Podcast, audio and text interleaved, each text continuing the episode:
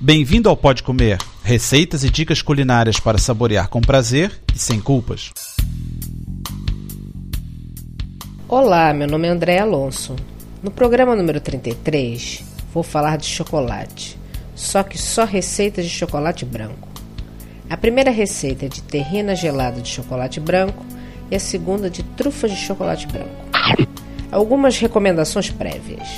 O chocolate branco contém menos manteiga, e menos sólido de cacau e pode mostrar-se temperamental ao cozinhar. Para evitar problemas, escolha uma boa marca de chocolate branco sempre que o queira utilizar para fazer sobremesa ou bolos. E tenha especial atenção na hora de cozinhá-lo para evitar que se cozinhe em demasia. Vamos começar com a terrina gelada. Os ingredientes são 2 colheres de sopa de açúcar, 5 colheres de sopa de água, 300 gramas de chocolate branco de boa qualidade, 3 ovos batendo as claras em neve, 300 ml de natas para bater, gelada.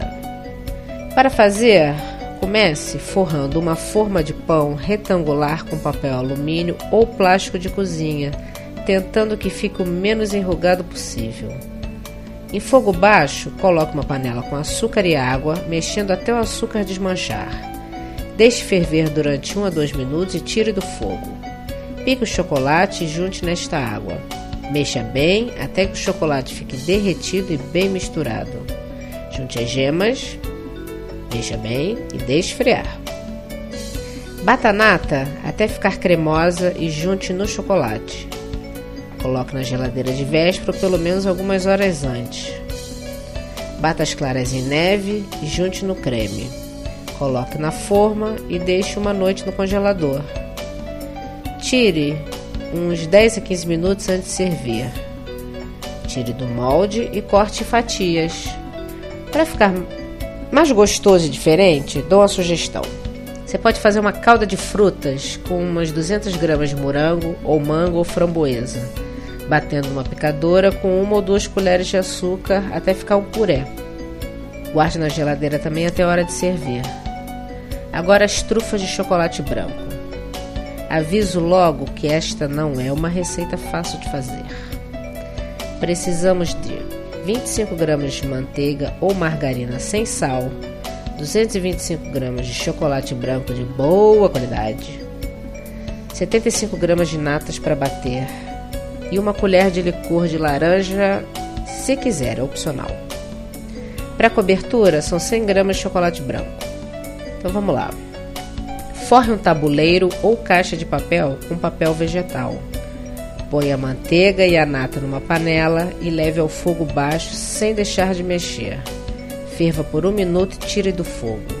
Pique o chocolate e junte logo nessa mistura. Mexa até que esteja fundido e junte licor se o quiser utilizar. Coloque no tabuleiro forrado e deixe na geladeira por umas duas horas para que endureça um pouco.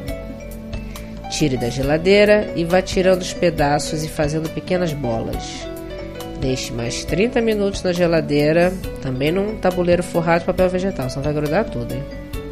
Para colocar a cobertura, pique o chocolate branco e derreta no micro-ondas por uns 2 minutos ou então em banho-maria.